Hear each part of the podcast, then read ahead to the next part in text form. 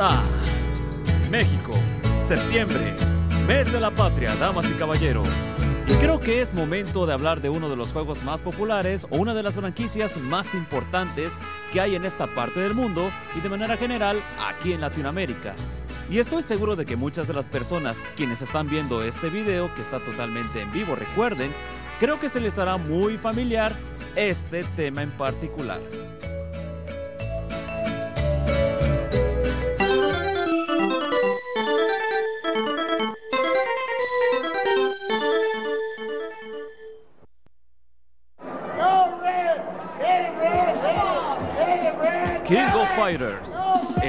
Fighters, o también conocido simplemente como el Tequino, es una de las franquicias más populares de esta mítica compañía de videojuegos SNK. Una vez más aquí, traigo la voz del enigma presente con todos ustedes, pero solamente para esta idea, ya que para el programa de hoy, pues le dejaré a los especialistas de este gran juego a mis compañeros quienes están en la mesa.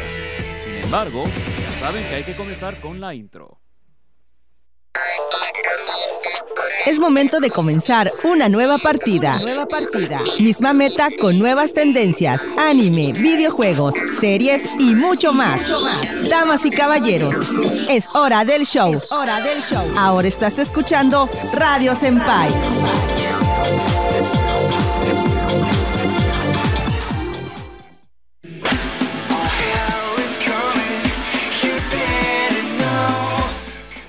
Muy buenas tardes a todos ustedes. Son en punto de las 4 de la tarde y como cada semana a través de Radio Voces Campeche, la frecuencia que nos une, tenemos una edición más de Radio Senpai, un programa de fans para fans.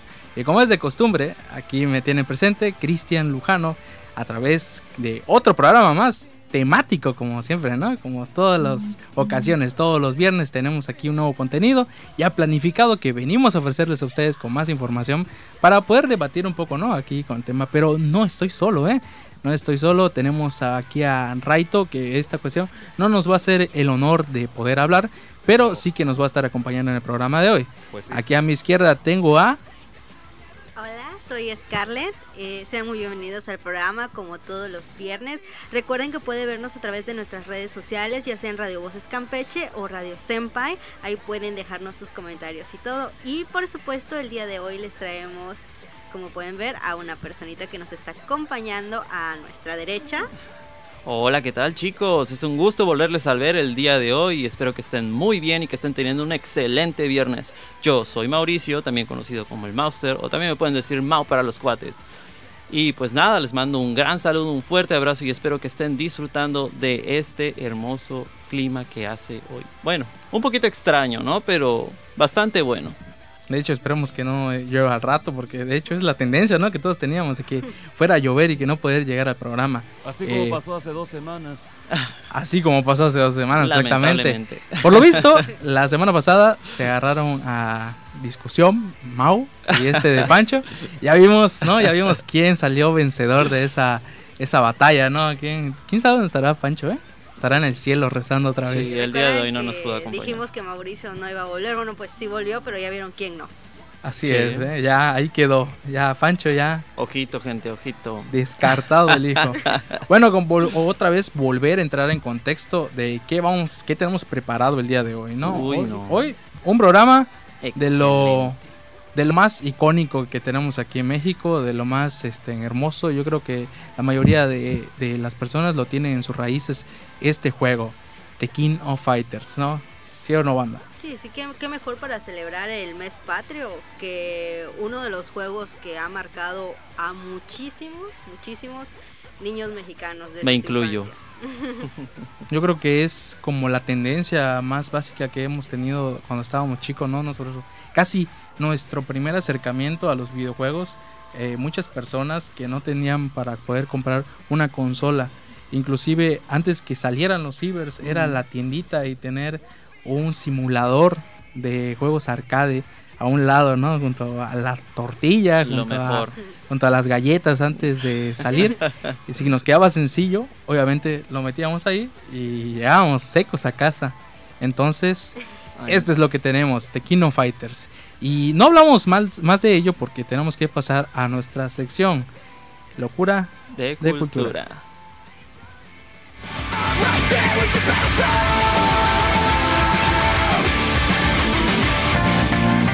Tendencias, virales, historia y todas esas cosas que identifican a las generaciones. Locura de cultura. Locura de cultura.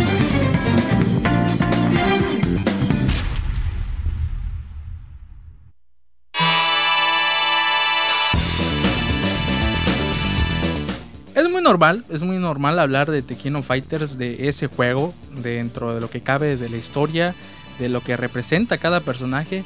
Pero, ¿qué tal si lo hablamos desde un enfoque de cómo nos afectó a nosotros? Ah, bueno, no nos afectó, sino que nos impactó a los mexicanos. Nos cómo tocó nos tocó? nuestros corazones. E- Es cierto, ¿no? Es muy, eh, tal vez, no sé, cómo le llega el- a un sentimiento a uno cuando habla de ese tipo de etapas, ¿no? Porque si bien yo no tuve la oportunidad de tocar Tequino Fighter en su mejor momento, yo creo que muchos de mis compañeros y amigos actualmente eh, han vivido, han nacido y han crecido con, con él. Todavía actualmente se juegan torneos clandestinos en la ciudad, o sea, e- es, Sí, sí, innegable que podamos decir que todavía no sí, que siga muerto, o sea, que esté muerto, eh, sigue más vivo que nunca hoy. Aunque hay un montón más de juegos de peleas, de Tekken Fighters, marcó un antes y un después, pero vamos a lo que es el contexto cultural. Hoy Scarlett nos trae, ¿qué podemos hablar de Tekken Fighters? Bueno, como bien dices, eh, Fighters o KOF, como comúnmente se conoce, marcó un gran impacto en México. Pero ¿por qué? O sea, ¿qué es lo que hizo que KOF aquí en México pegara muchísimo más que juegos como Street Fighter? Si bien para lo que fue los 90, aquí en México pegó los arcade, las famosas maquinitas que empezaron a llegar, que salías de la escuela y ibas y te gastabas tus fichas, que con un peso eras feliz, maravilloso por todo lo que podías hacer. Yes. ¿Cuál fue la razón por la cual eh, KOF aplastó en México a Street Fighter y no tuvo el impacto eh, como tuvo en otros países? Bueno, la razón es muy sencilla. Eh, Street Fighter, si bien era un juego con eh, lo que fue buena visualización y no tenía como tal una historia, sino era ibas a lo que ibas, ¿no? A los trancazos. Estaba en inglés y muchas veces en japonés. Lo que ayudó a KOF fue, para empezar, que nos traía una historia, un contexto, un lore como tal. ¿Quién no va a saber de Kyoku Sanagi, el- los emblemáticos Orochis, Rugal, el primer torneo que se hizo, los equipos de tres y todo el lore que nos trae KOF? Y además de eso, venía en español. Lo mejor de todo. Y no solamente eso, sino que la empresa que se encargaba de traer los arcade, que hacía lo que eran los negocios con la empresa que nos daba KOF, se los daba un mucho mejor precio. Por tanto, nos podrían traer lo que era el KOF en español y a un mejor precio. Yo, yo, yo también hice mi tarea porque a pesar de que no me marcó a mí como persona el Tequino Fighters, eh, ciertamente es algo innegable que yo tengo que tener en cuenta porque soy gamer de corazón. Entonces igual hice mi investigación.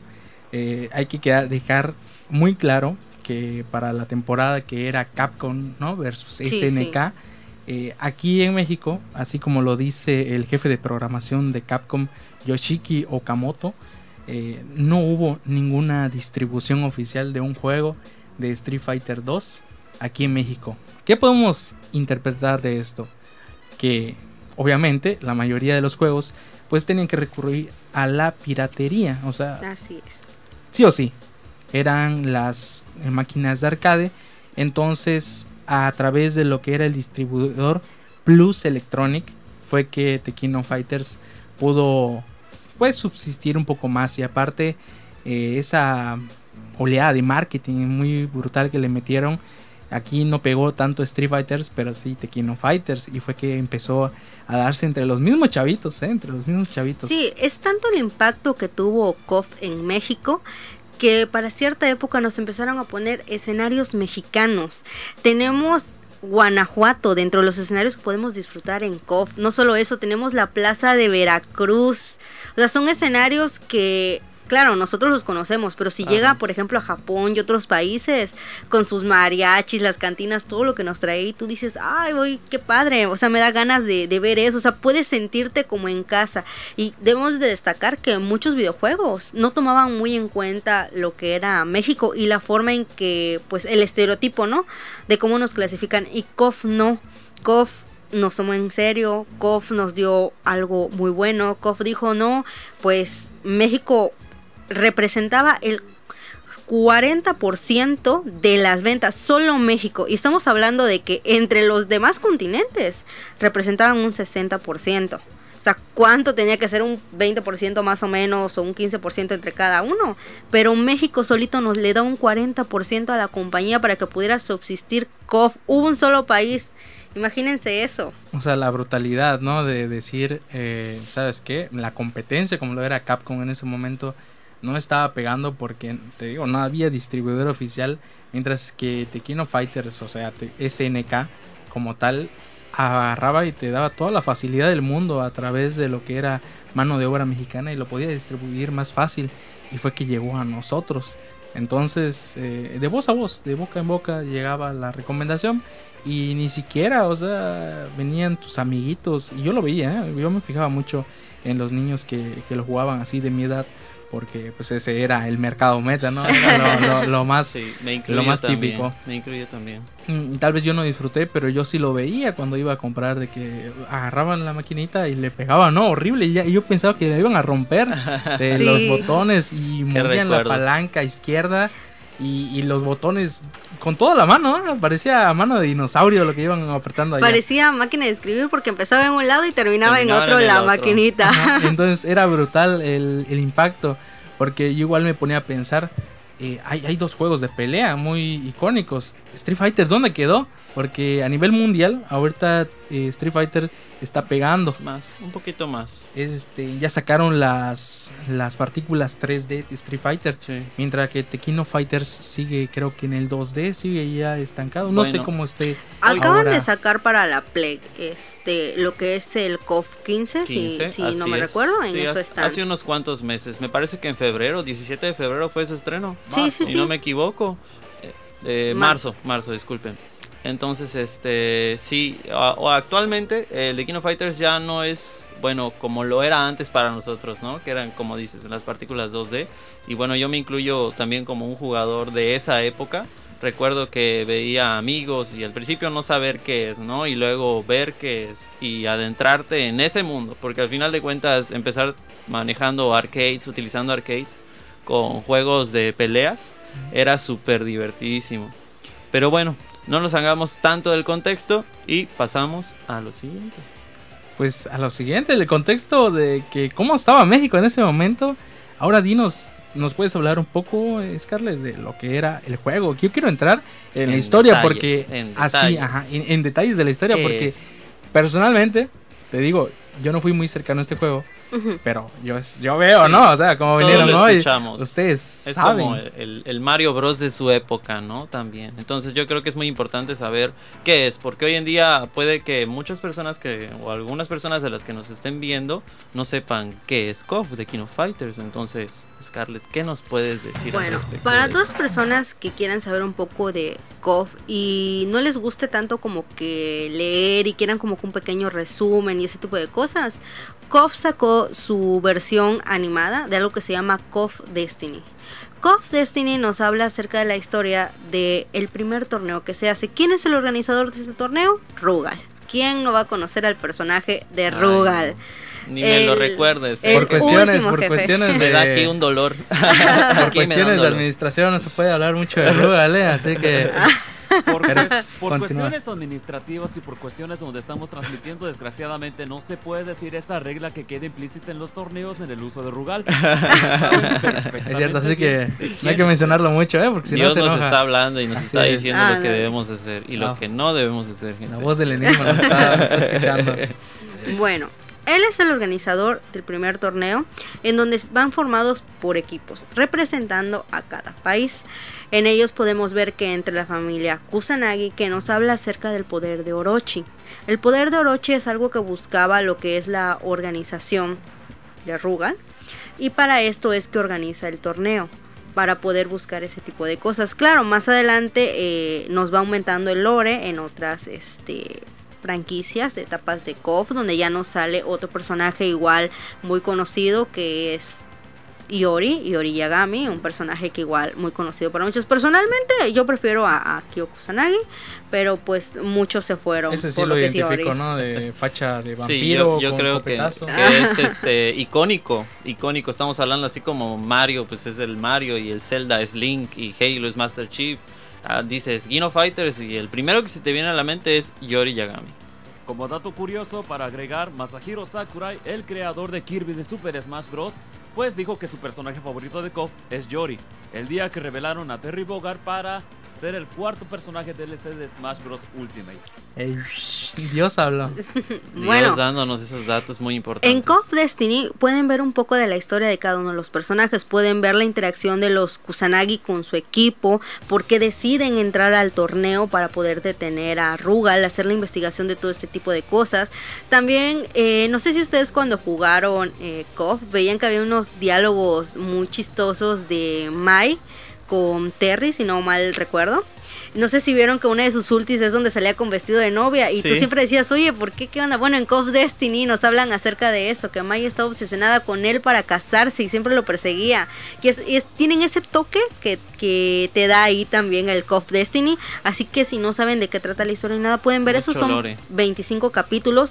Te resume muy bien el primer lore, te da una entrada a contexto para que puedas saber más o menos cómo están las cosas. Y no solamente eso, también para celular salió una versión de KOF, KOF All Star, donde también nos dan la oportunidad, es gratuito, nos dejan volver a jugar con los personajes y nos da el contexto también del KOF Destiny de un poco de lore y de la historia. Así que, a pesar de que, como tú dices, no es tan popular como lo que es el Street Fighter, si bien las personas que tenemos como que esa nostalgia todavía podemos disfrutar de, ya sea en un emulador o ya sea en el juego que podemos descargar desde la aplicación de la Play Store para poder estar con él. O como te digo ver los 25 capítulos del KOF Destiny que de hecho creo que muchas personas no supieron de que sacaron como que esta colaboración eh, esta animación y pasó como que muy desapercibido. Sí. Pero la verdad es que tiene una muy buena calidad en animación, en cosas, en el lore y en todo lo que hay. Y nos sacan a personajes muy relevantes como por ejemplo el equipo de China donde está Atena Asamilla con su maestro. ¿Quién va a olvidar el icónico maestro de Atena Asamilla? Igual uno de los personajes muy populares. También tenemos a Benimaru, otro personaje muy icónico. Eso sí los conozco, eso sí. Ah. sí. ¿Ves? ¿Ves? Es Sí que se son, ubican, sí se son, son personajes que aunque no hayas jugado KOF como tal, están presentes. En algún momento los viste. Más, cuando fuiste a hacer la cola por el refresco, por la tortilla, en lo que estabas esperando, veías a los niños con la tortilla arriba de la maquinita que estaban apurados jugando. Y como que, ay, ¿qué está jugando? Ay, ¿y qué personaje es? Ay, y que no sé qué. Aunque no lo jugaras, los conocías. Sabías quiénes eran. Ese es el impacto tan grande que tuvo KOF en México.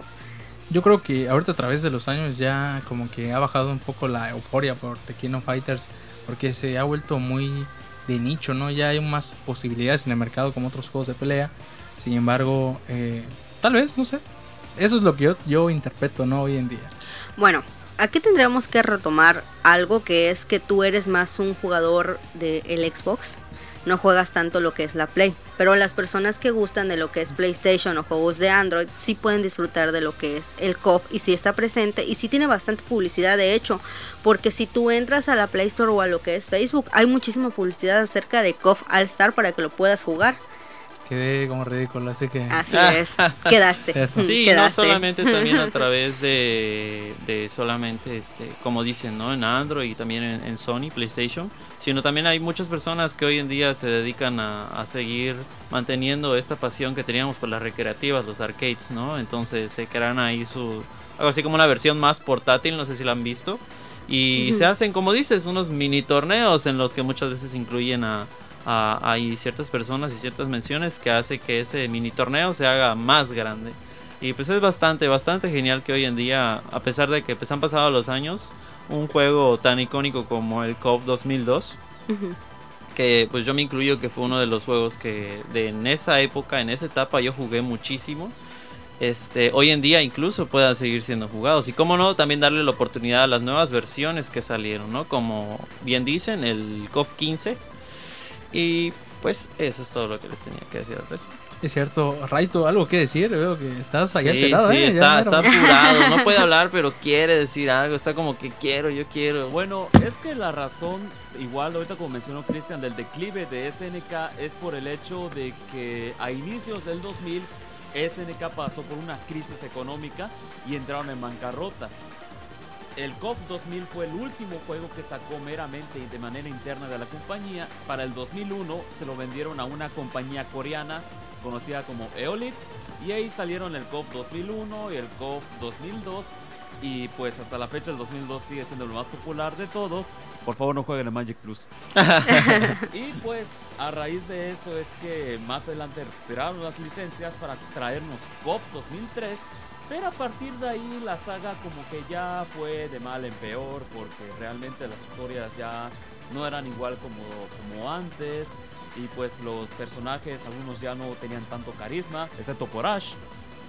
y luego cuando salió el COF 13, ahí ya fue como que ya iba a ser el final de la saga porque ya no supieron más que hacer. Por el hecho de que para ellos el COF 13 es el juego de COF más caro de desarrollar. Por el hecho de que todo lo que se presentaba en ese juego estaba hecho a mano.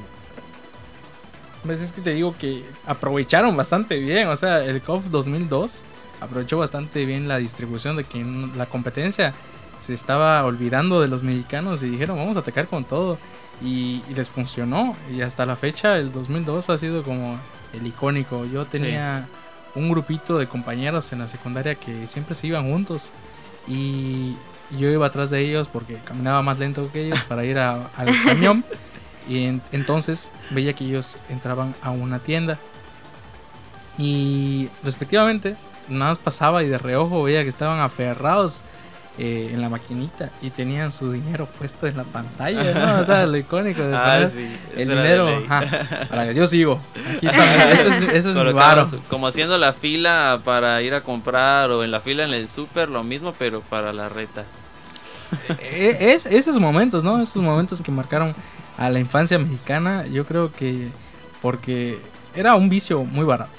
Sí, te digo que fuimos tan consentidos por lo que fue la franquicia de KOF, o sea que realmente estaban tan agradecidos con México de que construyéramos el 40% de lo que era su distribución, que para el 96 nos sacaron un escenario basado completamente en Sonora llamado Glass Hill, que fue el centro de la historia. Fue el centro de la historia de esa saga en el 96, en donde podíamos disfrutar de lo que eran los mariachis, un café, este, que estaba como las típicas cantinas, que ya nos traía lo que era un poco de la vegetación que había en eso. O sea, se ve que realmente como que se tomaron la molestia de estudiar un poquito más o menos, Claro. salir del típico cliché Claro. de los mexicanos para Sí. poder darnos un escenario que los mexicanos disfrutáramos, que dijéramos, ay, oye, no, qué ganas de, de seguir jugando Sí. porque nos están consintiendo. Sí, Es que ahí implica el punto del sentido de pertenencia, ¿no? Nos hacen parte Sí. y es donde decimos, oye, pues si nos están incluyendo, pues me gustaría, me gustaría a mí Sí. jugar con ese Probarlo. personaje. O sea, Claro. de hecho, nos dieron tres personajes muy icónicos que en ese momento mm, no vamos a tocar sí, como sí, tal sí. porque más adelante nos vamos a agarrar aquí para ver. Podríamos qué, qué entrar en pensamos. debate y aquí Sí, pues sí, yo sí, como sí, sí. Kyo Kusanagi y ella como Atena pues nos agarramos a golpes y pues no, ustedes no quieren ver eso. Sí, O bueno, tal vez sí, pero y no. el joven Cristian va a quedar en medio de eso. Entonces yo- yo ya, ya saben quién es el que. Ah, Pero sí, sí, sí, yo creo que más adelantito vamos a tomar el tema de esos tres personajes icónicos que KOF nos regaló que son 100% mexicanos. Bueno, pero regresando a lo que es la historia, después de que hace el torneo, ¿qué ocurre? O sea, yo me quedé... Bueno, eh, Quedó picado. Como te digo, el torneo en sí, lo que te va relatando es la pelea de cada uno de los equipos de los países, el tipo de arte marcial que van manejando, porque de hecho eso te muestra mucho KOF. KOF te muestra diferentes tipos de arte marcial, el arte marcial chino, el puño del borracho, que Sí. ya conocemos al maestro de Atena, tenemos judo también, que es uno de los este, competidores que está en el equipo de Kyo Kusanagi, el arte milenario de Kyo Kusanagi de, de los Orochi, en donde tiene lo de la llama que él maneja, ese tipo de cosas. Entonces Sí. todo eso te lo va mostrando un poquito de la historia de cada uno de ellos. El fin del torneo es el ganador, pues Ruga lo que quería, sabía que iban a ganar los Kusanagi, que quería obtener lo de lo de los Orochi. Entonces, ese era el fin. De, al- como así. tal del torneo. Algo así me estaba relatando este de Raito, ¿no? Porque me dio la... La, la, La cátedra. clase, la, la clase, ¿no? La Clase, clase Te de, Sí, tuvimos una clase. de este rollo y cuando me lo estaba contando y lo estaba escuchando, yo pensé, no, esto es un shonen, o sea, es, es Naruto contra todo el mundo y Ah, llega sí. con el villano máximo y pues el villano máximo pierde y gana, ¿no? El protagonista. O sea, eh, así lo sentí yo. Entonces, eh, esa particularidad que está, que ahora yo lo veo de esa manera, ¿no? Pero en ese momento yo creo que era algo nuevo, ¿no? Era como Goku, es... Sí, o sea, es que la historia en sí te relata que los Kusanagi habían custodiado ese poder desde generación tras generación, iban heredando ese secreto y lo iban protegiendo y lo iban protegiendo hasta que llega lo que es la persona que no podemos nombrar, se entera de esto y quiere obtenerlo para sí. Y es cuando dice, ah, pues organicemos un torneo, empieza a repartir invitaciones como que a, a los que él considera los representantes máximos de cada país y les dice, ¿sabes qué? Te envío esta invitación, arma tu grupo y ven a competir con todos los gastos pagados y ven, adelante, el primer torneo que hay. Cosas de rico, ¿eh? Sí, sí. Cosas de rico. Sí, así es. O sea, Kyo dijo, bueno, pues yo sé que este tipo lo quiere para esto, junto a sus amigos, a Benimaru, junto a su otro amigo que este añísimos de él, que lo conocía, que igual es un personaje que si lo sabes jugar bien en el KOF, te da bastante batalla, sinceramente. Puntos importantes eh, que aquí quiero sacar porque toda mi vida lo escuché, que ahora no, no lo podemos decir explícitamente, ¿no? Pero que Rugal es para los sin manos. Yo quiero saber por qué no, explíqueme porque acá hay mucho experto que quiere dar su punto Bueno, y aquí, espérate. La voz del Raito. Enigma nos quiere dar la Yo te puedo decir la razón de eso y es porque en términos de jugabilidad el personaje está OP. Es, exager- es exageradamente poderoso. Número uno. Número dos. Es fácil de usar. La mayoría de los movimientos que tienen son puños, son patadas y todo que abarcan gran parte del escenario y es difícil contrarrestar estos ataques. Número 3. Sus desesperados, como le decimos aquí, o sus hyper combos, quitan demasiada vida.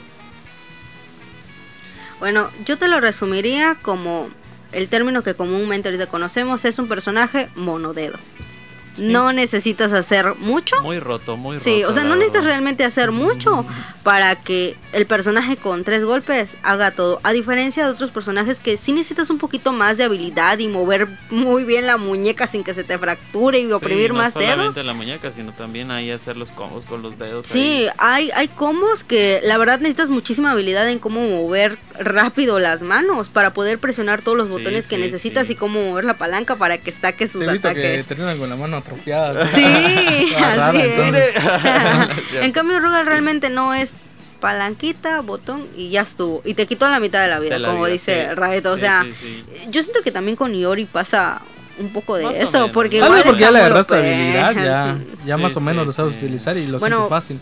Muchas Conmigo, conmigo pasa que yo realmente no juego personajes varones, yo juego solo personajes mujeres, no porque sea feminista, sino porque yo cuando Ah, juego me siento parte de- del personaje, o sea, hago el personaje parte de mí y pues no me quiero sentir hombre. Entonces, En el como- programa, en el como programa del miércoles funaron a Sandra, en este Sí, vamos a funar sí. a, a Scarlett. A ¿eh? Scarlett, ¿no? Yo No, creo no que tengo sí, nada en contra de los servicio. personajes masculinos, pero yo me siento mejor jugando con personajes Eso es femeninos. discrimina- ah, con los cierto. que siento un clic y, y me identifico, ¿no? O sea, Sí, claro, es válido, es válido. Yo creo pues que casi, casi comparto más o menos el mismo, la misma ideología, ¿no? La diferencia está en que, pues bueno, yo no tengo problema, a veces me voy más por utilizar un personaje que a mí en el aspecto físicamente me guste mucho y no solamente eso, sino que pues en este tipo de juegos a veces los movimientos que se trabajan son muy rápidos, muy repetitivos, entonces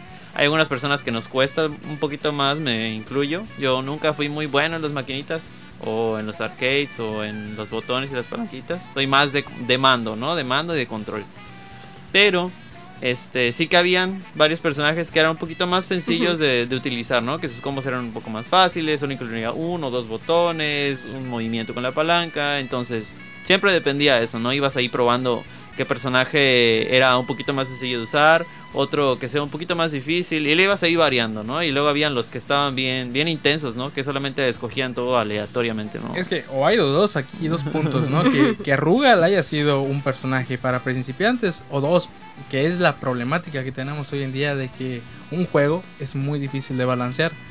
Hay inclusive industrias completas, o sea, una empresa completa para que te balancee tu juego y puedas decir, eh, es justo, es justo el pelear uno versus uno.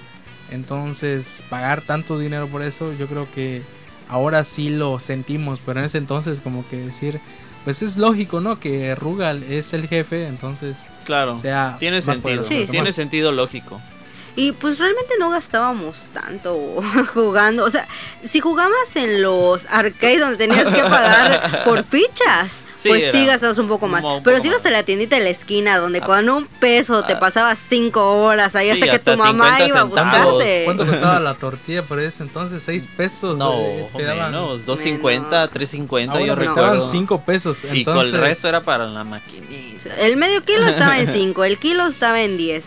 Tu mamá te daba 20 pesos y cuánto dinero te sobraba. O te daba 300, o te daba 10 pesos y te decía, cómprate 10 pe- te decía, cómprate 10 pesos de tortilla, hijo, el kilo y tú le decías a la señora de la tortilla, "Deme 9 y deme el pesito de cambio" y te ibas a la maquinita.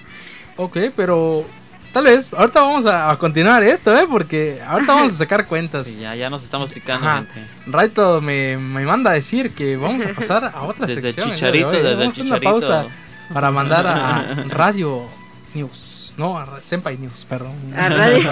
Senpai News, Senpai News.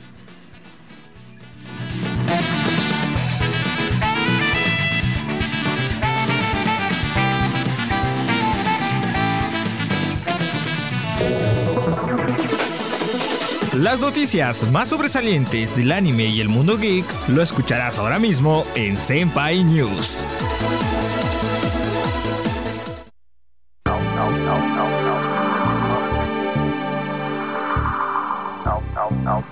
Bueno, pues como es costumbre cada semana traemos lo más relevante, ¿no? De toda esta actualidad, ¿no? En cuanto al mundo geek.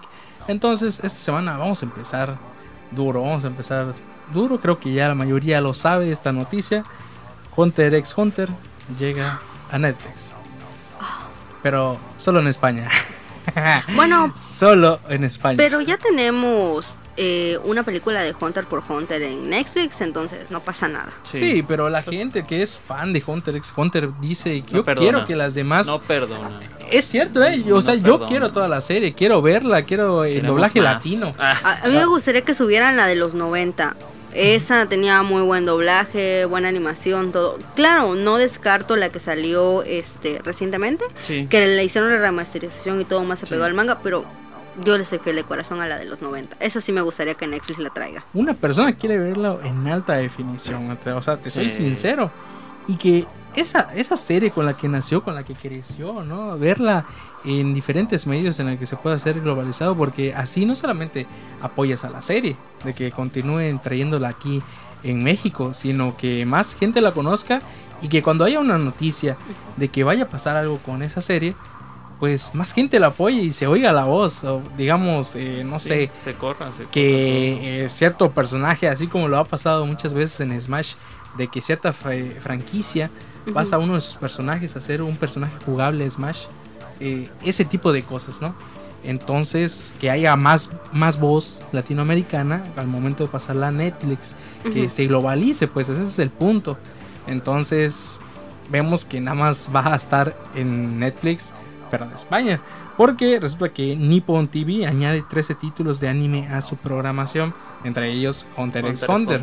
Así es. Eh, pero abre las puertas completamente a que Hunter x Hunter esté ahora en punto de mira de los latinoamericanos. Sí, decir, un poquito más "Mm, cerca, ya un viene, poquito eh, más ajá". cerca de aquí. Y sí, ya, ya lo podemos sentir así, de, de- más cerquita. Hiatus ex hiatus. Ah, De probabilidad ser, pasamos a una posiblemente. ¿no? sí, sí, de, de una probabilidad de 1%, tal vez. Igual, obviamente, no solamente, eh, no solamente Hunter x Hunter, mencioné que son 13, no lo voy a decir obviamente todas, pero las más conocidas son Dead Note con 37 capítulos, igual sus ovas también van a venir para acá, para Netflix. Pero Eh, ese sí viene aquí en México. No. para Netflix España. Pero, pero Death Note ya estaba en Netflix este, Sí, de sí. Latinoamérica. Death Note ya estaba, incluso con su doblaje. De hecho, la cancelaron, la removieron y dejaron el live action. Es Ah, ok, verdad. pero, pero sí tuvimos oportunidad durante un tiempo de poder disfrutar este. Porque yo recuerdo que lo repetí ahí otra vez. O sea, lo vi y dije, oh, vamos a repetirlo. Pero ojo, es que esto es una apertura. O sea, ya hay. Yo quiero, yo, yo sí tengo ganas de verlo. Que llegue Berserker, que llegue Ah, Claymore, sí. que llegue sí. Nana, que llegue Monster a, a Netflix España. Es un paso más Sí, es- a la creo dominación que, total del mundo. que- que Netflix ya se dio cuenta de que poner más anime este, de antaño hace como que gente. los suscriptores regresen o vengan y digan, ay, sí, quiero verlo. ¿Por qué? Porque Algo por lo que valdría te- mi- te la da- pena mi sí, suscripción. te da esa facilidad de que pues estás haciendo algo mientras se está reproduciendo solo y no tienes que ir a poner el siguiente Claro. capítulo, el siguiente capítulo. Entonces, yo creo que ahora que, como dices, van a traer estos 13 títulos, una vez que vean que jalan, nos van a traer títulos todavía más antiguos. Imagínate que nos trajeran Dragon Ball el primerito. De hecho, perdón por interrumpir, pero el Dios Dragon Ball clásico pues ya lo trae Crunchyroll. De hecho, ya está disponible en doblaje latino en Crunchyroll. Pero Muy hay bien. una serie que quizás Cristian no mencionó, pero es una de las comedias románticas clásicas de para ver en Netflix y es el anime de Kimi ni Todoke. Ah. Ah, Yes. No lo conozco. Es un anime, es un anime muy bonito, pero bonito, muy bonito, es para verdad. gente con paciencia. Sí, Es para gente con paciencia. sí, sí. Porque si estás acostumbrado a ver besitos y agarradita de manos en el primer capítulo, no. No, No. Es que, ¿sabes ¿Existe qué? Eso. que iba más Creo nivel que- dorama tal vez. Creo que me voy a terminar peleando con Raito, porque mira, resulta que la suscripción para la plataforma naranja, ¿no? Que empieza con C y termina con O rol. Ah, con rol. O sea, todos sabemos que es de nicho. Si es una, Sí, sí, eres una sí. persona que ve anime a cada rato, por supuesto que vas a comprar una membresía, ¿no? Sí, Para un año, tal vez seis meses. Pero si no eres una persona que no ve anime, ¿cuál es lo más cercano? Netflix Sí. es una plataforma para gustos general. Sí, un Sí. poquito como vamos a decirlo así, ¿no? Un poquito más familiar tal vez, en el que se puede incluir desde caricaturas hasta películas de último momento, series en donde hay muchos gore, sangre y cosas de ese estilo. Entonces está bastante bien que vayan incluyendo dentro, vamos a decirlo así, ¿no? Dentro de un grupo muy importante que es la familia, ¿no? Eh, Este, esta cultura que tanto amamos y que tanto nos gusta, que es el anime. No, obviamente. Y así como yo, así personalmente, que hay personas, hay personas que agarran y están haciendo sus cosas de su día a día, de que están cocinando, de que están barriendo. Entonces, el sentarte y poder disfrutar algo en tu idioma eh, es muy difícil últimamente. O sea, es rápido. Yo el teléfono lo agarro y estoy viendo y estoy escuchando para no perderme nada de la serie. Sí, es verdad. El tener que estar es. con el- la serie, con subtítulos, no digo que esté mal, ni le voy a tirar, no vamos a entrar en el debate de doblaje o subtítulos. Simplemente eso, esa peculiaridad de que estoy tan agitado todo el día que me gusta escuchar y no perderme nada. Y cuando me siento, lo único que hay de más es la imagen. Claro. Entonces, pasarlo a Netflix para que una audiencia general conozca esta serie y diga, "Mm, me estoy haciendo más cercano al anime. Y digas tú, "Mm, pues, ¿qué otras opciones? Es cuando es como al inicio, ya luego te clavas a, ya tengo mi membresía de Crunchyroll. O sea, Sí, sí, sí, o sea sí, es sí. el paso principal para Sí. entrarse a esta plataforma. Personalmente, bueno, yo prefiero un poquito más Netflix porque sí veo bastante anime, pero hay ocasiones en que dices, es que este anime sí me quiero sentar a disfrutarlo, a verlo, a este, a ver cada cosa, cada, palparlo, cada ¿no? lo que hay, literal, a Casi, sentirlo, a olerlo. sentirlo. Entonces, eh, es pues si estoy cocinando o algo así, no le presto mucha atención porque o cocino o le presto atención al anime. Entonces, Netflix, pues como no solo tiene anime, sino tiene películas, series y otras cosas, pues pones la serie y ah, da igual que se siga reproduciendo, la estoy escuchando mientras estoy eso y al ratito me pongo a ver mi anime. En cambio, Crunchyroll, pues ok, sí ha traído pues buenas eh, doblajes y Claro. cositas así. Pero personalmente yo, si veo anime, sí me gusta sentarme y disfrutarlo bien. A menos que sea un anime que ya vi. Sí. Y aún así, también me gusta volver Sí, a sí. disfrutarlo por Las si me un detalle. Las personas que están en Crunchyroll dicen, oye, pero es, es anime, yo lo quiero ver en su idioma original, claro, porque claro. el actor de doblaje Los fieles al Ajá. anime. Ah, el, el actor original eh, hace muy buen trabajo, Ah, o sea, sí, no hay sí, que negarlo. Claro. Entonces ellos se sientan a ver eso porque están acostumbrados, pero personas que Ujú. están muy alejadas, es su, es su, pro- es su paso, es su apertura a este mundo y que podamos ver 13 series que son icónicas en su mundo del anime, Sí. que yo Sí. personalmente no soy del anime, pero he conocido bastantes series de esto. Es bueno, es bueno, o sea, imagínate. Sí, Berserker es un anime muy bueno que tiene escenas muy explícitas, muy intensas. muy la verdad. intensas además. Muy fuertes. Pero igual fue un anime que no llamó mucho la atención en, En en su su, tiempo. Para muchas personas no tuvo ese hiatus que debería haber tenido. Y que Netflix lo traiga va a hacer que la gente deje de ver así los típicos animes que dices, oh, sí, son muy buenos y aprenda de anime de verdad. De- a mi parecer, de ah, anime sí, de verdad. Sí, sí, sí, gente. Sí, Sí, sí, sí. sí. Mira, me, me hasta- incluyo en ese Que se- que se comentario. culturice Apoyo de a mi- A mi verdad. compañera Scarlett. De, un, de una simple noticia, mira, agarramos, agarramos de entrada Sí, un sí, debate sí. completo. Sí, aquí, Pero- aquí le damos con todo, todo. ¿Qué- Pero vamos a cerrarlo. ¿Qué, qué otra novedad aquí? ¿Qué, qué otra noticia hay? bueno, pues ya pasándonos un poquito más a los videojuegos, que es otra cosa que también nos encanta, nos llena y nos une aquí. Pues en nuevas noticias tenemos que Xbox, el grande de la franquicia, Halo Infinite, ¿sí? Nos trae cosas con un sabor, vamos a decirlo así, un poquito agridulce, ¿sí? Actualmente, puesto que se anuncian con la aparición de un, de un modo que nosotros conocemos. Un- me incluyo como un jugador de Halo desde hace sus inicios. Cuando apareció el modo Minecraft de Halo, el modo Forge. No sé si alguna vez ustedes lo vieron, pero o lo usaron o lo jugaron. Pero yo me incluyo como algo que sí, sí, sí pude ver. Bueno, pues déjenme decirles que este modo Forge, este 343 Industries, lo tiene preparado, y ellos lo dicen, como la mejor versión de todo Forge de todo el tiempo. Y va a estar disponible para nosotros el 8 de noviembre de este mismo año. Como su nueva actualización, claro está. Esta noticia es para ti, este, Ah, Cristian. no no sabías. todos son buenas noticias. Para aquellos que están muy cerca siguiendo este juego y que desde que salió, pues voy a decir algo así como que me incluyo, ¿no? Este, hay un poquito ahí de, de malas noticias, ¿no? Como todo, y lamento, lamento comentarles, ¿no? Que el modo Mm. pantalla dividida en cooperativo va a estar cancelado, al menos por ahorita. O eso es lo que dicen. Tal vez lo cancelen para siempre, tal vez no. Es lo que vamos a ir viendo con el paso de los tiempos, de los días. Y pues esperemos que no, porque quien no disfrutaba de jugar la hermosa campaña de cualquier juego de Halo con un amigo o hasta con cuatro. Bueno, no recuerdo muy bien si las campañas anteriores se podían jugar con cuatro. Sí, Creo que el Halo sí. 3 sí. El No Halo 3 estoy se muy podía. Seguro. Sí, sí, por supuesto. que sí. Hasta el Reach igual, pero en pantalla dividida que no se pueda jugar Halo, por Dios, es como nos quitan algo muy muy icónico, sobre todo porque era jugar con los amigos y ir pasando. Supongo que va muy de la mano por el tipo de campaña y las decisiones que están tomando 343 Industries, pero pues es una cosa por otra. Una Es cosa una por otra. noticia ni buena ni mala, es una noticia agridulce. Agridulce, así es, como su nombre lo Entonces, dice. Nos vamos, yo me voy enojado. Me voy enojado, sin más que decir. Ya no ¿Alguna- quiero nada. dice. Ya no, ya no quiero decir nada. Cierto. ¿Alguna otra novedad antes de volver a, a Tekken Fighters?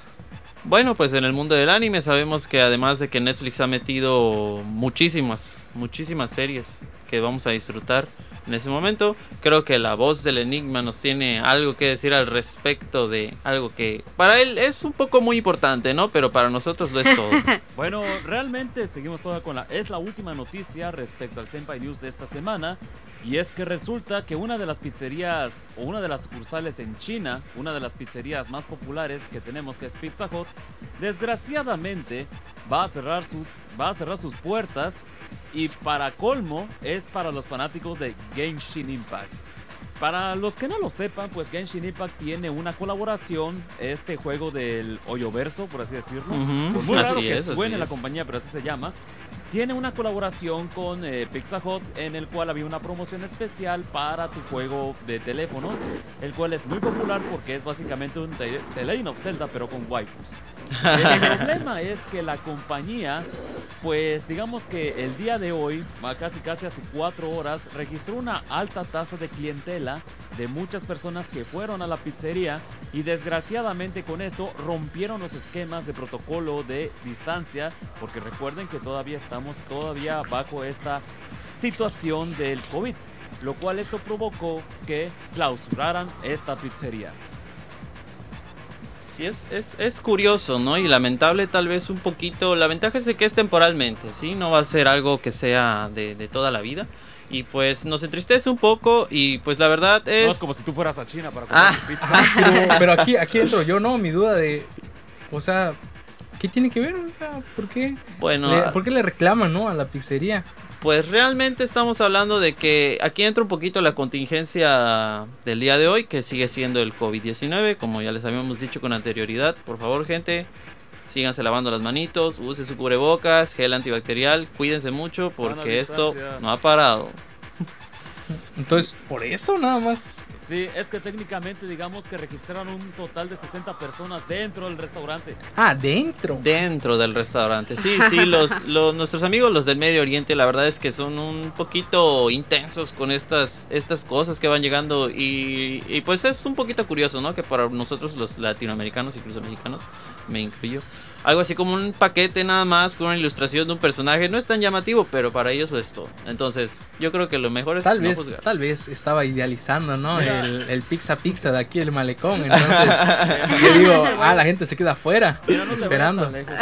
En la compañía McDonald's, de hecho, la semana pasada detuvieron a un adulto por contrabandar tarjetas de Pokémon. Caray. Sí, Sí, cada, por- cada cosa que hace la gente, de verdad, en serio, que, que no nos explicamos a veces cómo es que suceden, pero pues son cosas que pasan, ¿no? Y lo mejor es de todo esto es que no hay que juzgar, no hay que juzgar, porque para gustos se inventaron los colores, ¿no? Y Me imagino al vato contrabandeando, ¿no? Saca su carpeta, ahorita en los Charizards allá. Digo, o sea, bueno, aquí- ahí contrabandean este Pokémon y otras cosas, ¿no? Aquí en México contrabandeamos otras cosas que igual cosas. a ellos se les hará raro y dirán, ay, ¿por qué contrabandean eso? Mejor Sí, que sí, contrabandeen sí, sí, Yu-Gi-Oh, ¿no? Pero Sí, pues sí, bueno. Sí, sí, sí. Lechuga. Sí, sí, sí, sí. Y, y la verdad, eh, una anécdota, así, una pequeña pausa pequeña, es Una de historia. que pasó hace algunos años que a un amigo eh, iba para su casa y le robaron su mochila en la cual lo que traía, o sea, era una mochila como de laptop. Los ladrones creo pensaron que venía su laptop ahí, pero en realidad lo que él llevaba era su carpeta con un montón de Yu-Gi-Oh! Entonces, o sea, él dio la mochila, se fueron y minutos más tarde, o sea, él siguió caminando y encontró la mochila ya no, pero sí la Tirada. carpeta tirada con las cartas y tú dices, oye, qué, qué tontos, o sea, pudieron haber revendido esas cartas porque realmente valen bastante, pero pues como la cultura aquí no sabe que pues esas cartas tienen un, un cierto No valor. No le supieron, ¿eh? No le Sí, Casos de la no, vida no, real, así es. Entonces imagino que algo así chicos, debe pasar como por esos lugares, no sé, Ah, te, roban tu cajita de, de pizza de Genshin Impact y la revendes en otro lado así súper carísimo, ¿no? Sí, Me es más o menos un- una historia parecida a lo que pasó con KFC, solo que esa vez no fue directamente por contingencia de coronavirus, sino fue, por otras razones, ¿no? Pero sin más, sin más dilación. ¿En qué estamos? ¿Qué Yo más creo nos que sigue hay, por que hablar? hay que regresar, ¿no? Hay que regresar al tema de Tequino Fighters. Pero antes de que regresemos, yo nada más eh, quiero mandar un saludo para eh, Manuel Morales, que nos está comentando en la página, nos está mandando saludos. Le quiero agradecer que nos esté escuchando. Es una persona que me sigue por mis trabajos de cosplay y hoy nos está siguiendo aquí en la radio. Un besito chiquito. Sí, un, un- saludito y un abrazo, como no, Manuel. desde aquí. Sí. Muchísimas gracias por vernos y por ayudarnos a compartir para que lleguemos a más personas. Así es, gente, compártanos, compártanos, porque vamos a ir creciendo poquito a poquito y ustedes son parte de ese crecimiento también, como no. Yes. Sí, tienes razón, tienes razón. bueno, sin más, así como dice Mao, ¿no? Sin más dilación, Sin más volvemos dilación. al tema porque yo eh, tenía preparado, ¿no? Pensar, hablar un poco, que ustedes supieran de la parte competitiva, ¿no? Porque saben, ¿no? Que Tequino Fighters hay Ah, gente, hay gente que le sabe y le Empieza, sabe muy empieza bien. lo bueno, gente, empieza Entonces, lo bueno. En el ámbito competitivo, los mexicanos también han sabido remontar ese aspecto. Ray, ¿tú tienes algún dato de, de este mundo? Una anécdota así que te puedo decir así del competitivo de KOF En nuestro mundo que es que en el, en el Isekai de México, porque ya lo catalogaron como un MMORPG Latinoamérica, Expansión México, bueno pues si te vas a, la- a las, a estas plazas que se les conoce como las friki plazas, que de hecho hay en todas partes, excepto en Campeche, bueno, Lamentable, pues, pero cada cierto. fin de semana se arman ahí los torneos clandestinos de este tipo de competencias. El detalle es que pues no se le da el mantenimiento y todo y luego se reúne ahí la gente que a veces te quedas pensando que en cualquier momento ahí te van a transear. Pero sí, a veces te encuentras con que se vuelven bastante intensos estos torneos, a tal grado de que puede haber controles rotos, pantallas destrozadas, consolas casi a punto de crashear y este tipo de cosas, la verdad. Oh, porque hay que dar reconocimiento a quien de verdad, ¿no? No hablarlo en el ámbito underground, sino en el mainstream, ¿no? Ah, de sí. que el mexicano pues, ha sobresalido también. eh, escuchar hablar de Armando alias Bala, ¿no? Alias Bala Castro. Ajá. Es el uno de los campeones mundiales que tuvo un- por un momento bastante amplio lo que es el, es el título ¿no? de campeón. Y también de Ángel Huevo Chong. O sea, son dos personas que han dejado muy en alto el nombre de México en este tipo de torneos bastante... O sea, no, no hay otra forma de decirlo Bueno, porque es otra cosa. Algo curioso que mencionas de la bala es que en el 2012 le robaron el título por parte de un coreano y, y es asiáticos y de es veras. no, pero o sea, es sorprendente el cómo pasó porque no sé si alguno de ustedes ha visto alguna vez los torneos de KOF o de Street Fighter como son los, los Sí, arcade. Sí, bueno, sí hay, hay un este hay una ronda como ustedes han visto donde clasifican todos los que perdieron los envían a competir contra ellos. Y de esos perdedores va a salir uno que va a clasificar también para que vaya a las finales. Los entonces si tú si tú pierdes o sea no pasa nada no porque como que todavía tienes un chance de enfrentarte a los demás Una y bueno, más. ajá por si estabas nervioso o por cualquier razón de lo que haya pasado bueno ahí tienes un chance. Bueno esta persona venía justamente de las preliminares de los perdedores y llegó a competir contra Bala para poder llevarse el campeonato. Entonces le dijeron sabes qué bueno ya estás aquí, clasificaste, pero le tienes que ganar dos veces a él y te quedas con el campeonato. Y tú dirías, ay no, pues es el campeón, ¿cómo- ¿cómo le va a ganar? Si además viene dentro de los que perdieron, ¿no? O sea, ra- rapidito. Pues no, resulta que se lo llevó después de que venían de un 2-2, porque fue, si tienen la oportunidad de buscar en, en YouTube o en alguna red verlo, social gente, el video para que vean cómo estuvo, Hay que bueno, verlo, hay que verlo. Ya, fue, fue, fue la- algo icónico porque la- lo remontó, lo remontó, o sea, fue algo que tú decías cómo lo logró, cómo lo hizo. Pero sin dudas que mis respetos y mi reconocimiento porque pues poder llegar a esta ese país y poder lograr lo que logró. O sea, mis respetos para los mexicanos que han sabido destacar en el país este nipón por todo lo que han logrado y lo que han hecho, sobre todo en este gran juego que es KOF, que es parte de la infancia tanto de los japoneses como también nuestra. Ahí podríamos en algún momento hablar de temas polémicos como este tipo de situaciones, ¿no? Porque así como tú lo narras, pues yo creo, ¿no? Que estaría haciendo trampa de decir, "Mm, pues nada más voy a las preliminares con los perdedores, gano y voy directamente con el campeón, le gano facilito y me voy con el campeonato. Entonces, en ese sentido, Sí, sí, sí. Como Es- que sería un es poco... como un poco curioso, ¿no? Pero tal vez ah, son cosas que nosotros no, no podemos, vamos a decirlo así, tal vez no llegamos hasta incluso a entender, ¿no? Pero son casi, casi como incluso un deporte, o sea, es ya algo casi hasta extremo, ¿no? Sí. Pero bueno, Son cosas que pasan, ¿no? ¿qué Scarlett, más? ¿Qué más tenemos preparado para el día de hoy? ¿Qué Yo quería saber- tenemos? Quería saber dentro de lo que cabe cómo está la situación ahora de KOF. Porque sí es cierto, estamos hablando del apogeo que tuvo KOF, pero actualmente cómo anda. Bueno, como te digo, tal vez tú porque estás más mezclado en lo que es el Xbox. Este, pues, tieso. bueno, aunque hasta para eso, fíjate que en Xbox también puedes conseguir los títulos de KOF. Y, y antiguos, viene, y no solamente está el KOF 2000 o el 2012, el que no quiere Raito que juguemos. Porque justamente a mí me salió una promoción en, en Xbox, me regaló 200 pesitos Xbox. Y yo tenía mucho tiempo Gracias, que quería Xbox. jugar Te este mi. KOF. Y justamente me regaló 200 pesitos. y yo lo invertí muy bien en KOF, cómo no. Porque yo extrañaba mucho el juego y dije, vamos a ver cómo se siente la Sí, yo creo jugabilidad que sí en se Xbox. nota. Yo creo que sí se puede notar que somos fans. ¿No? Sí, Sí, ¿no? sí, sí, sí, sí. No. Sí, sí, sí, sí, digo, digo, digo, no digo. Hasta 3 kilómetros. ¿no? Digo, sí, eh. Ahí se van a agarrar Sí, a sí, golpes, sí, ¿eh? ahí va a haber problemas. Al ratito ahí vean el video, gente. Nos vamos a echar ahí a la reta. Ahí vas a ver Pero mañana, bueno. mañana el periódico, ¿no? Policía ya viene a enfrente A de Radio detener a dos, Campeche, a dos loquitos. ¿no? a dos loquitos del centro. Pero sí, eso es lo que yo quería saber porque realmente una persona que está alejada, el conocer a KOF, de decir, eh, es cierto que marcó un antes y un después para los chavitos, para los morritos, como el vicio barato, ¿no? Eh, pero ahora, porque yo soy mu- de muy no sé, soy Yo muy era uno detallista. de esos chavitos. Soy muy detallista al momento de ver este tipo de, de cosas, de- ¿no? Ajá, de cosas, ¿no? De que influencian a las personas de, digamos, los juegos de pelea. Estoy más al pendiente de Street Fighter. Estoy más al pendiente de lo que es Mortal Kombat ahora, Es que-. Realmente ya no tiene el apogeo que tenía antes Claro. porque, porque ya no existen los arcades. Claro. Ya no están las maquinitas en donde empiezas a seleccionar y ver y dices, ay, este juego, ¿qué onda? O ves gente que lo está jugando y lo haces. Porque Sí. como ahorita han dominado, como bien comentábamos en programas anteriores acerca de lo del Xbox, Sí, de su de calidad y lo que hay. Xbox, pues como no es suyo este KOF ni tiene como tal una colaboración, sí te permite comprar los títulos, pero si no has visto a nadie jugarlo, tú vas a lo que vas. Halo y Gears.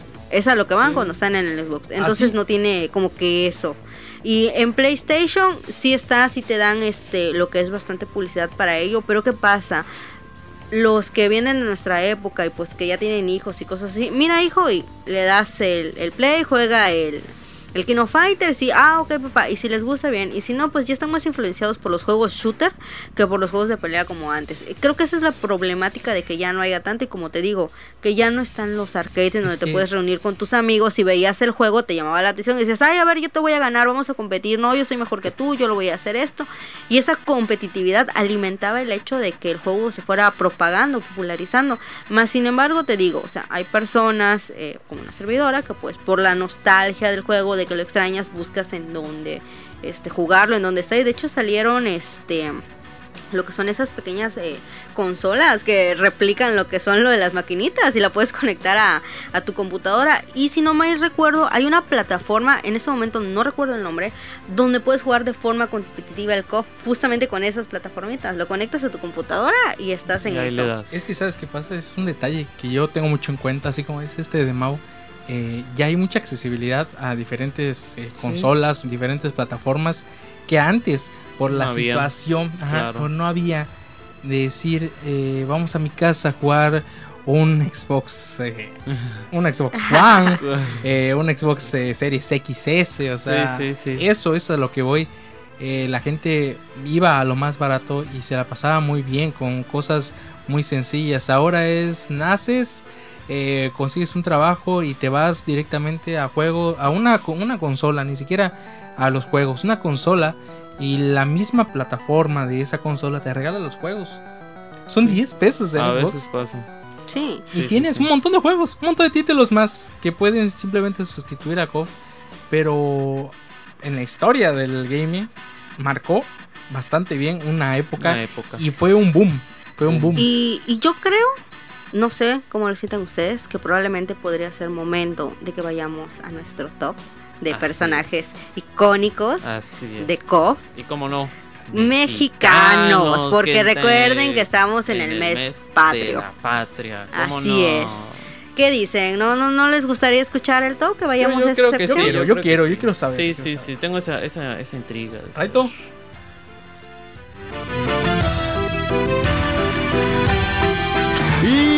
Y comienzan las apuestas. ¿Quién se encontrará en el primer lugar? Ahora lo sabrás. En Survival Top. En Survival Top.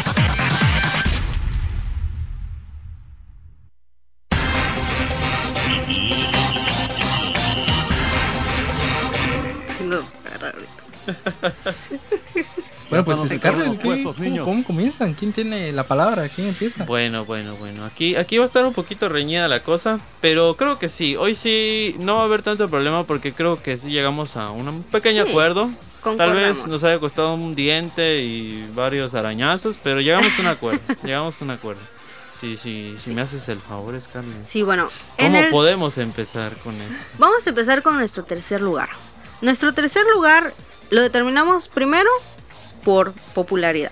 Sí. Porque es un personaje que realmente entró en un COF muy tardío. Sí. Entró en el equipo mexicano que ya este, conocemos. Fue un personaje que llamó la atención hasta cierto punto por su diseño. A mí me gustó, Sí. sobre todo el trasfondo de su historia, porque te dice que fue discípulo de Blue Demon. Y ya saben que Blue Demon pues fue un luchador icónico y representante de México. Si nosotros escuchamos de lucha libre eh, mexicana, pensamos Todos en Blue sabemos Demon. quién es Blue Demon y el Santo. Así es. Entonces, para este tercer lugar elegimos a este personaje, un personaje no tan conocido que si ustedes no lo conocen, eh, y yo creo que se van a aparecer unas imágenes Sí, ahorita para que puedan conocer este personaje. El personaje se llama Tizoc. Eh, un dato curioso del nombre de este personaje es que está basado en lo que es Pedro Infante. Sí. Pedro Infante protagonizó una película que se llamaba Tizoc. El in- todos Tizoc. Entonces, en honor a Ah. Pedro Infante, igual otro icono mexicano. Mexicano, claro Está, que sí. Este personaje tiene una muy buena jugabilidad. Tiene llaves de lucha libre, son los típicos ataques que vamos a poder encontrar sobre este personaje. Y algo curioso es que dentro de su lore te dice que después de una pérdida, ya saben que en la lucha libre, si te desenmascaran, ya. Ahí acaba Es finiquita tu dignidad, carrera. honor y familia. Sí, sí, ya. sí, todo. Entonces- Ahí valió. Este personaje regresa otra vez a lo que es KOF, pero ya con una nueva apariencia. Ya no es como tal Tizoc, sino ahora nos viene con una apariencia de dinosaurio. Dinosaurio. Entonces yo creo que por la versatilidad, el lore y todo lo que nos tiene para dar este personaje, diríamos que es un tercer Sí, lugar. un Top 3, sí, yo creo que sí. Yo, yo concuerdo, la verdad, con que sí. Fíjate que yo vi el modelo, ¿eh? el modelo 2D, y me llama la atención. Solo, solamente también el- la historia de origen está bastante buena. Y yo creo que un top 3 sí se lo merece.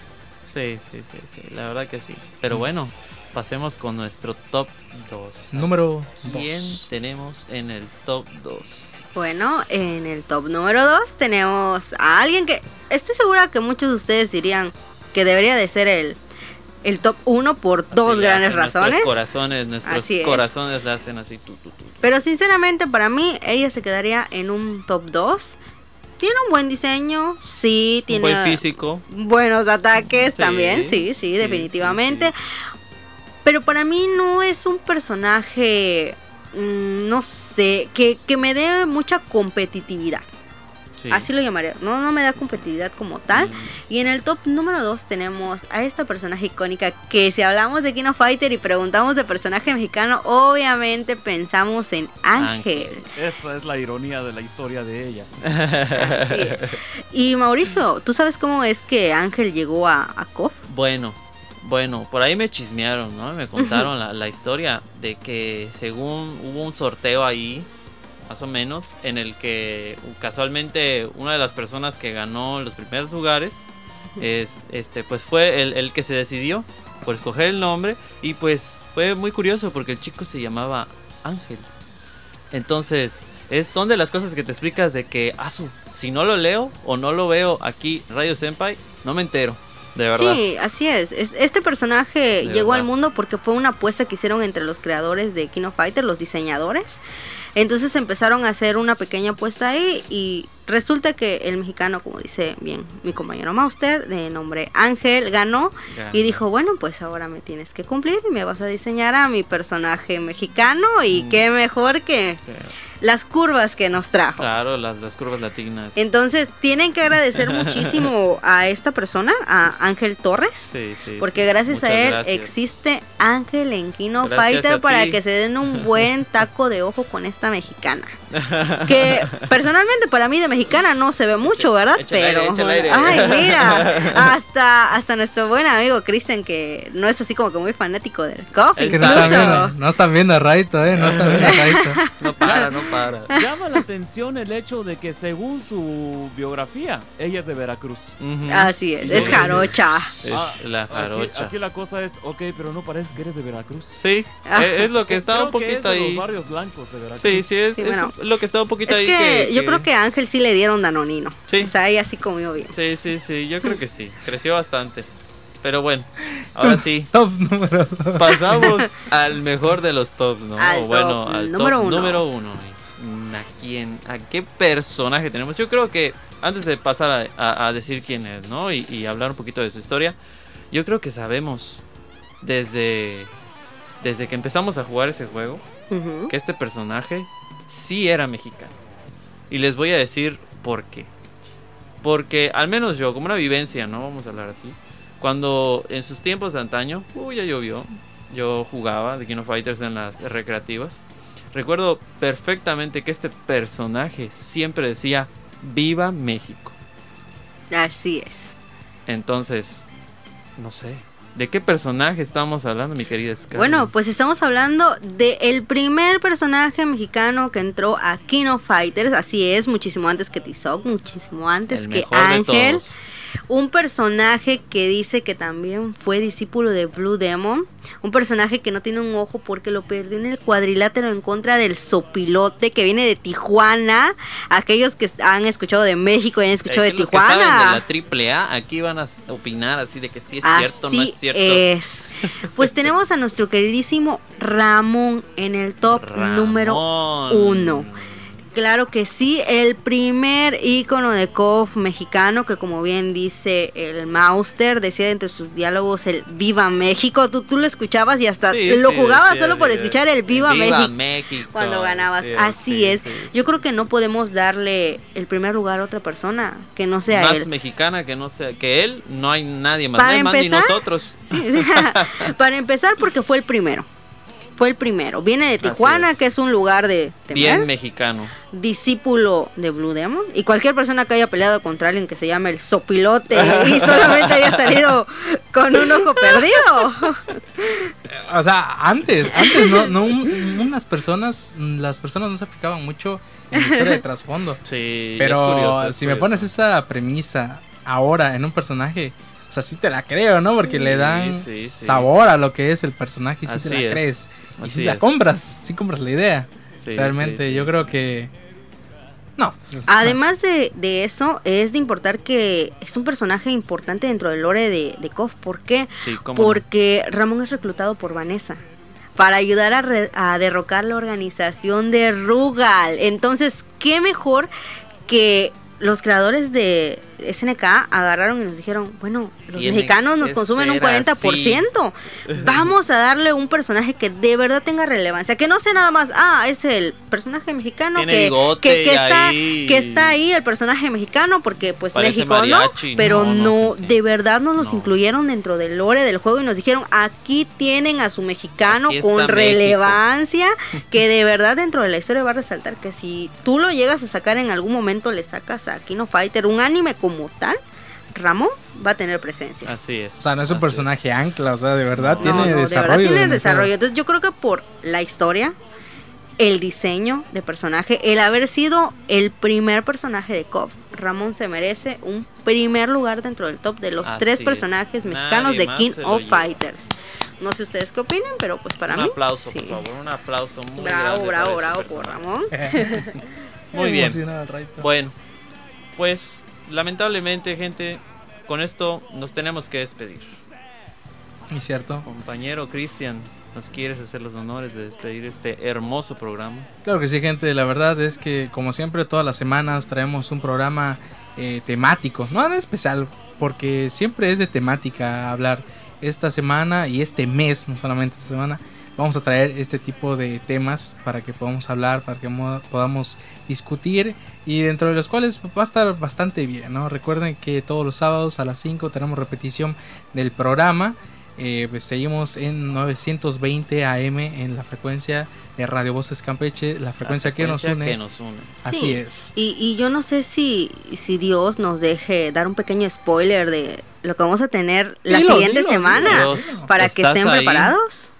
Para que ustedes ya sepan, vengan preparados, estudien como nosotros Sí, y, si, y si ya saben de este tema, ya vengan con sus opiniones y para bombardearnos con preguntas. Porque la próxima semana, en honor al mes patrio, vamos a estar hablando de nada más y nada menos que Guillermo del Toro. El programa va a estar enfocado en Guillermo del Toro. Y ahí la dejamos, mi gente hermosa, porque no queremos spoilarles más cosas de lo que tenemos que hablar. Es cierto. Entonces, nos vemos otra vez la siguiente semana en una cita más.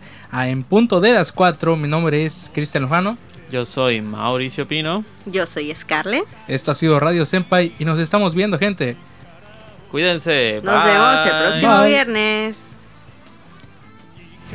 なら街にやれ心さらし迷わ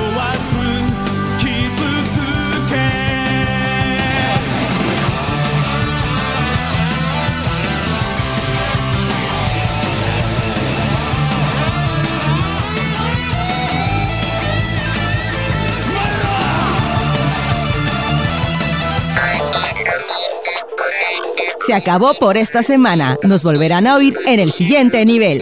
Radio Senpai.